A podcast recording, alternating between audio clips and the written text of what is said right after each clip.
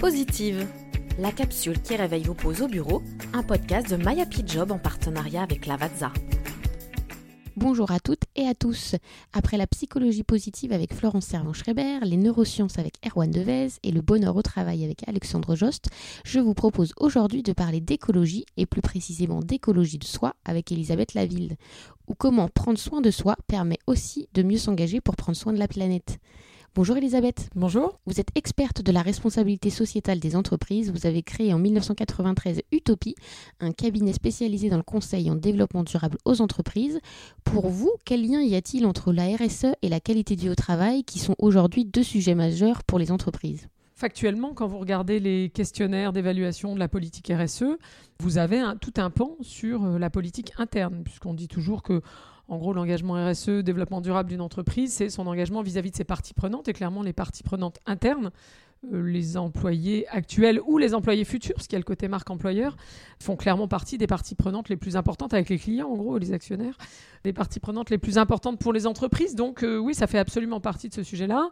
Au demeurant, dans les questionnaires, euh, même généralistes du développement durable, il y a toujours une grosse partie sur euh, la politique interne. Vous regardez le questionnaire Bicorp, par exemple, nous, Utopie est certifié Bicorp, il y a une grosse partie, a fortiori pour un cabinet de conseil, mais pour toute entreprise, sur la partie euh, pratique interne, pratique RH, etc. Alors ça va de choses très basiques, genre rémunération, sécurité, etc. Mais évidemment, jusqu'à des aspects plus euh, confort psychologique, euh, cadre de travail agréable, opportunité de faire des pauses, etc. Vous êtes euh, aussi labellisé Great Place to Work. Vous avez été classé l'an dernier premier dans la catégorie moins de 50 salariés. quelles initiatives vous avez mis en place pour favoriser le bien-être de vos salariés et notamment quand on parle de pause au travail, de temps de travail pour déconnecter et se ressourcer? Ça nous a obligé en fait beaucoup, ce qui est à la fois important pour nous dans la période où on est, parce qu'on est en forte croissance quand même, on a doublé la taille de l'équipe en 4 ans. Donc on voulait euh, s'obliger un peu à structurer des choses et à renforcer euh, des choses. Donc il y, a plein de choses qu'on faisait historiquement. Par exemple, on a un cours de yoga euh, le lundi soir au bureau depuis 10 ans, donc ça, ça n'a pas bougé. On a renforcé un peu la dimension sport avec toute une politique sport au travail, dans le cadre de laquelle en fait on a aussi amorcé notre réflexion sur les walking meetings. Le sport au travail, ça passe par une fête du sport annuellement. Il y a un budget pour l'équipe pour louer un terrain de sport où ceux qui veulent vont faire, alors selon les cas, euh, selon les semaines, du hand ou autre chose, ou du, basket, du volet ou que sais-je. On a beaucoup de cadeaux d'ancienneté avec, euh, par exemple, euh, quand vous fêtez vos 10 ans d'ancienneté, vous avez un vélo, voilà. Et puis nous, on a structuré beaucoup plus des choses qu'on avait déjà autour du télétravail, qui est deux jours par semaine chez Utopie autour de la parentalité. C'est pas vraiment une pause, mais enfin, c'est la capacité, à, un peu quand même, en fait, la capacité en tout cas à combiner euh, l'équilibre vie perso, euh, vie pro, avec des congés supplémentaires notamment qui sont prévus pour les parents pour les aidants, par exemple les parents quand leur enfant passe le bac, euh, pour des aidants qui s'occuperaient d'enfants handicapés, de parents malades, etc. On a euh, également pas mal une politique autour des congés sabbatiques. C'est un challenge hein, pour l'entreprise quand même que quelqu'un euh, en général qui on tient forcément, qui fait très bien son boulot, toujours parte euh, pendant un an. On a aussi pas mal de salariés d'ailleurs, je ne sais pas si ça rentre dans les pauses, mais qui sont partis dans d'autres entreprises et qui reviennent après. On a des congés supplémentaires avec l'ancienneté aussi, qui est un peu plus que ce que la loi prévoit. On a deux séminaires de team building par an et on essaie d'encourager l'équipe. Là, par exemple, récemment, il y a eu un espèce de gros week-end prolongé au ski. Et puis, on a un peu plus de 10% de l'équipe qui est à temps partiel. En quoi c'est important pour vous en tant que chef d'entreprise que vos salariés aient ces temps de pause? Et en quoi c'est important aussi pour votre équipe euh, ces moments peut-être un peu conviviaux aussi de temps euh, partagé ensemble? Ah ben Il y a plusieurs choses. Il y a les, pauses individuelles, typiquement. Euh, une pause sur, laquelle on a été assez euh, en avance, parce que j'ai vu qu'il y avait là un petit nombre de startups qui avaient pris des engagements dans ce sens-là. Nous, on a un mois de congé paternité, en fait, pour les hommes, parce qu'on considère que c'est normal, en fait, de prendre un mois pour accueillir un enfant et rencontrer un enfant, et que c'est nécessaire euh, à l'équilibre euh, individuel, et qu'en fait, ce qui est bon pour l'équilibre individuel et l'épanouissement personnel est bon pour le boulot, en fait. C'est-à-dire que si l'arrivée de l'enfant se traduit par une frustration du papa, en l'occurrence, qui n'a pas euh, assez de temps pour passer, euh, à passer avec son enfant, bah, ça, restera pas. Et nous, on a plutôt envie que les gens euh, restent, en tout cas tant qu'ils ont envie d'être là. Et puis après, les pauses collectives ça répond à d'autres choses. C'est vrai qu'on est de plus en plus nombreux et que le métier du conseil sont assez euh, prenants. Donc les gens ne travaillent pas tout le temps. Maintenant qu'on est plus nombreux, les 50 ne travaillent pas tout le temps ensemble. Et en plus, on a des métiers différents. Donc parfois, ils se connaissent un peu parce qu'ils déjeunent ensemble, mais ils se ils bossent pas ensemble, ils se connaissent moins bien en fait. Donc les, team building, euh, les moments de sport, etc., c'est des moments où, euh, indépendamment de hiérarchie, métier, équipe, projet, etc., c'est des moments pour se retrouver autour de, choses qui sont quand même des valeurs communes. Au quotidien, est-ce que euh, les pauses café sont aussi un rituel dans votre entreprise? Est-ce que euh, du coup ça fait partie aussi euh, de la journée de travail? On a en permanence du thé, du café bio, équitable, en vrac, etc. pour des fruits à disposition de l'équipe. Et il y a le petit déjeuner collectif du jeudi matin qui est généralement pris en charge par une personne ou deux ensemble. Et quand on parlait tout à l'heure des pauses euh, café ou thé, est-ce que c'est un bon moment aussi euh, bah, pour euh, commencer ou en tout cas être écolo aussi au quotidien pour les entreprises? Est-ce que on peut de plus en plus avoir des éco-gestes facilement pendant ces pauses pour vous parler de café bio équitable? Est-ce que c'est un moment aussi où on peut avoir des gestes pour la planète? Ah bah alors nous, clairement, c'est ça depuis à la fois de, à notre initiative et puis parfois à l'initiative de l'équipe.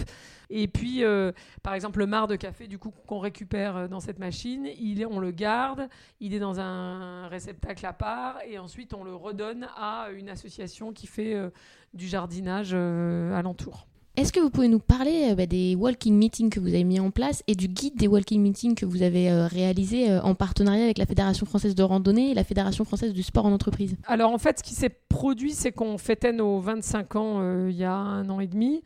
Et quand on a commencé à réfléchir à ce qu'on voulait faire, on était en train de réfléchir à cette politique sport au travail. Et assez vite, on est tombé sur euh, cette idée des walking meetings.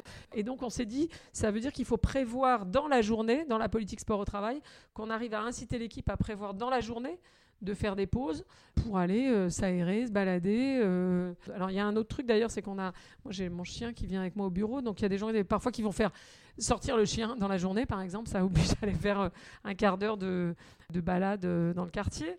Mais oui, donc les walking meetings, c'est parti de ça. Et en fait, on a commencé à creuser le sujet et on s'est rendu compte que c'était quand même assez documenté, que c'était assez facile à organiser. Alors sur des réunions à deux ou trois, évidemment, au-delà de deux ou trois, ça marche pas. Que vous pouviez prévoir euh, de faire euh, des réunions de 20 minutes, on va dire d'une demi-heure ou d'une heure. Donc aujourd'hui, et c'est là qu'on a commencé à réfléchir avec la fédération de randonnée, à des itinéraires autour du bureau selon la durée d'une réunion. Donc je sais que si j'ai 20 minutes de réunion, je ne fais pas la même balade, entre guillemets, que si j'ai une heure euh, d'entretien annuel, par exemple, parce que cette année, moi, tous les entretiens annuels, je les ai fait en walking meeting. Et donc, euh, voilà, il faut que vous ayez un peu l'itinéraire en tête pour pas euh, chercher, vous galérer, je sais pas quoi, pour pouvoir marcher à peu près sereinement en parlant. On peut s'asseoir aussi d'ailleurs, et clairement sur les entretiens annuels, moi j'ai des itinéraires où en fait on fait, en gros la première demi-heure, on fait le point sur l'année écoulée. Ensuite, on se pose là où on se trouve, donc parfois au cimetière du Père-Lachaise, parfois dans des squares, dans des parcs, euh, sur la coulée verte, etc. Et ensuite, on a une demi-heure de retour sur euh, l'année qui vient. Quel que soit le temps, euh, c'est beaucoup plus agréable. C'est pas la même dynamique. L'idée, c'est qu'être en face, on aurait pu d'ailleurs faire cette interview, faire ce podcast. On aurait pu, sous le soleil. mais c'est pas la même dynamique en fait. C'est-à-dire que le fait d'être face à face, assis sur une chaise, ça crée pas la même dynamique que de marcher ensemble. Donc on se dit autre chose. Et puis de toute façon, euh, ça oxygène le cerveau, ça régule le flux sanguin, enfin c'est meilleur, ça se dégourdit les jambes, ça dégourdit les idées quand vous essayez de résoudre un problème, par exemple. Donc il y a plein de, vertus qu'on n'imagine pas forcément, mais quand on cherche, c'est très documenté, ce qu'on a mis dans le guide. Vous nous parliez de votre chien au travail euh, de Hakun, que j'ai croisé à l'accueil tout à l'heure. Est-ce que ça change aussi euh, les pauses au travail ah bah, et l'atmosphère? Oui, alors j'ai pas, j'ai pas fait d'études quantitatives, mais je sais que Fast Company aux US a même un prix du Corporate Dog of the Year ou je sais pas quoi.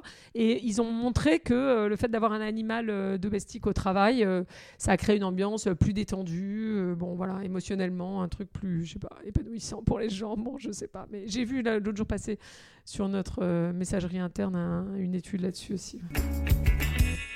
Pour démarrer la deuxième partie de ce podcast positive, j'aurais voulu savoir si vous faites régulièrement des pauses au travail malgré votre emploi du temps de dirigeante et donc les nombreux engagements que vous avez au cours de votre semaine. Sur mon temps personnel, à part c'est en gros c'est le temps avec les enfants, la lecture et le sport, hein, les, pauses. Mais, mais au bureau, franchement, j'y arrive pas. Un peu sur la lecture. Parfois, sur des projets, on a, euh, j'ai un bouquin de philo à lire et des fois, comme c'est pour un projet qu'on mène, j'arrive à prendre une demi-heure pour le faire dans la journée. Mais objectivement, c'est compliqué parce que ici, si je me pose dans un bureau, même avec un bouquin, il y a toujours quelqu'un qui va rentrer pour me dire est-ce que je peux te voir cinq minutes? Et du coup, ça casse la lecture. Est-ce que vous avez un lieu euh, idéal, un lieu que vous aimez particulièrement pour euh, vous ressourcer ou faire des, pauses, que ce soit à Paris ou, un peu plus loin? Sur l'histoire des walking meetings, on a quand même pas mal travaillé sur qu'est-ce qu'on pouvait avoir comme destination d'une réunion du- en marchant qui permettent de faire une heure de réunion en fait. Donc des points qui sont à une demi-heure d'ici et c'est quand même plutôt des points de verdure, hein. Euh, donc plutôt euh, la coulée verte, euh, plutôt euh, le Père Lachaise qui est quand même euh, un endroit assez verdoyant plutôt un square qui est en haut de la rue de la Roquette qui est assez grand aussi et sympa. Ça vous a permis de revisiter aussi le quartier Ah bah ça m'a permis de découvrir plein d'endroits que je connaissais pas. Puis en plus il y a toujours des façons différentes d'y aller. Ouais, si, si, oui, ça permet de découvrir le quartier, ça c'est sûr. ouais. Si je vous donnais une baguette magique, avec qui aimeriez-vous passer une pause au travail? Hein? Ça, j'en ai pas parlé. On fait pas mal, nous, de. qu'on appelle d'ailleurs euh, sur une idée de Florence Servan-Schreiber, qu'on a fait intervenir souvent ici, justement dans ce cadre-là. On organise beaucoup de conférences pour l'équipe, en fait, où on fait intervenir pas mal, plutôt des gens qui décadrent un peu, donc plutôt des penseurs, des philosophes, des sociologues, etc. Plutôt pas des gens qui viennent reparler de RSE, d'engagement, développement durable. Enfin, on fait aussi accessoirement des entrepreneurs, mais je, préfère euh, faire intervenir. euh, Florence ou Thomas Danzambourg ou euh, Charles Pépin qu'on va inviter prochainement, etc. Plutôt ce qui un peu nourrit l'esprit. Est-ce que vous avez de souvenirs de pauses qui ont changé des choses dans votre vie, dans votre travail? Euh, Pas forcément les pauses de 10 minutes au quotidien, mais est-ce qu'il y a des pauses dans votre vie qui ont été bénéfiques? Alors moi, je, pratique beaucoup, je sais pas comment on appelle ça, la pensée latérale, c'est pas ça Où on essaie d'avoir ou la sérendipité. Là, je pense que j'avais vu hein, une étude euh, montrant que je crois 80% des prix Nobel disent qu'ils n'ont pas eu l'idée qui leur a valu le prix Nobel à leur bureau, mais plutôt en discutant avec des collègues dans l'escalier, dans le couloir, etc. Donc je pense que clairement, moi, toutes les idées que j'ai me viennent quand je suis en train de travailler sur un autre sujet que celui sur lequel je vais avoir l'idée en question, parce que je parle avec quelqu'un, parce que je lis quelque chose, parce que j'écoute un podcast. Ça, je fais un peu au bureau. Ou dans la voiture, à l'époque où je prenais la voiture, qui est une Prius, certes, mais bon, quand même. J'essaie au moins d'utiliser ce temps-là pour écouter des podcasts et autres, et laisser vagabonder l'esprit sur, parfois, j'écoute... euh, quelque chose juste parce que le sujet m'intéresse ou je m'étais dit tiens il faudrait que j'écoute ça. Et ça me ça me donne une idée sur autre chose en fait. Et pour finir, est-ce que vous auriez un conseil ou euh, quelque chose à partager avec nos auditeurs pour leur prochaine pause au travail? Qu'est-ce que vous auriez envie de, de leur conseiller? Je pense que vraiment le sujet, euh, pour la plupart d'entre nous qui avons des boulots sédentaires, et je dis ça qu'on soit dans un bureau qu'on soit euh, dans un salon de coiffure, enfin la plupart des gens aujourd'hui ont des boulots complètement sédentaires, c'est d'arriver à trouver. C'est pour ça que ce, ce truc des walking meetings, je trouve ça bien, parce que ça consiste pas à prendre du temps en plus du temps de travail, mais à détourner finalement cette espèce de tentation qu'on a d'aller euh, s'affaler dans, dans une salle de réunion. En plus, avec du coup des réunions où on s'ennuie la plupart du temps, au bout d'un moment, qui durent trop longtemps, où les gens finissent par blablater juste pour blablater. Donc je trouve que quand vous marchez, au moins, il se passe autre chose. Et je pense que le mouvement physique, en fait, change vraiment, y compris enfin, l'oxygénation du cerveau, le type d'idées que vous avez, comment vous réfléchissez. euh, voilà. Donc, Pour votre bien-être, allez marcher. Exactement. Même en ville. Même, Même en ville où l'air extérieur est plus propre que l'air intérieur à l'intérieur des bâtiments. Très bien. Merci beaucoup, Elisabeth. Merci beaucoup à vous.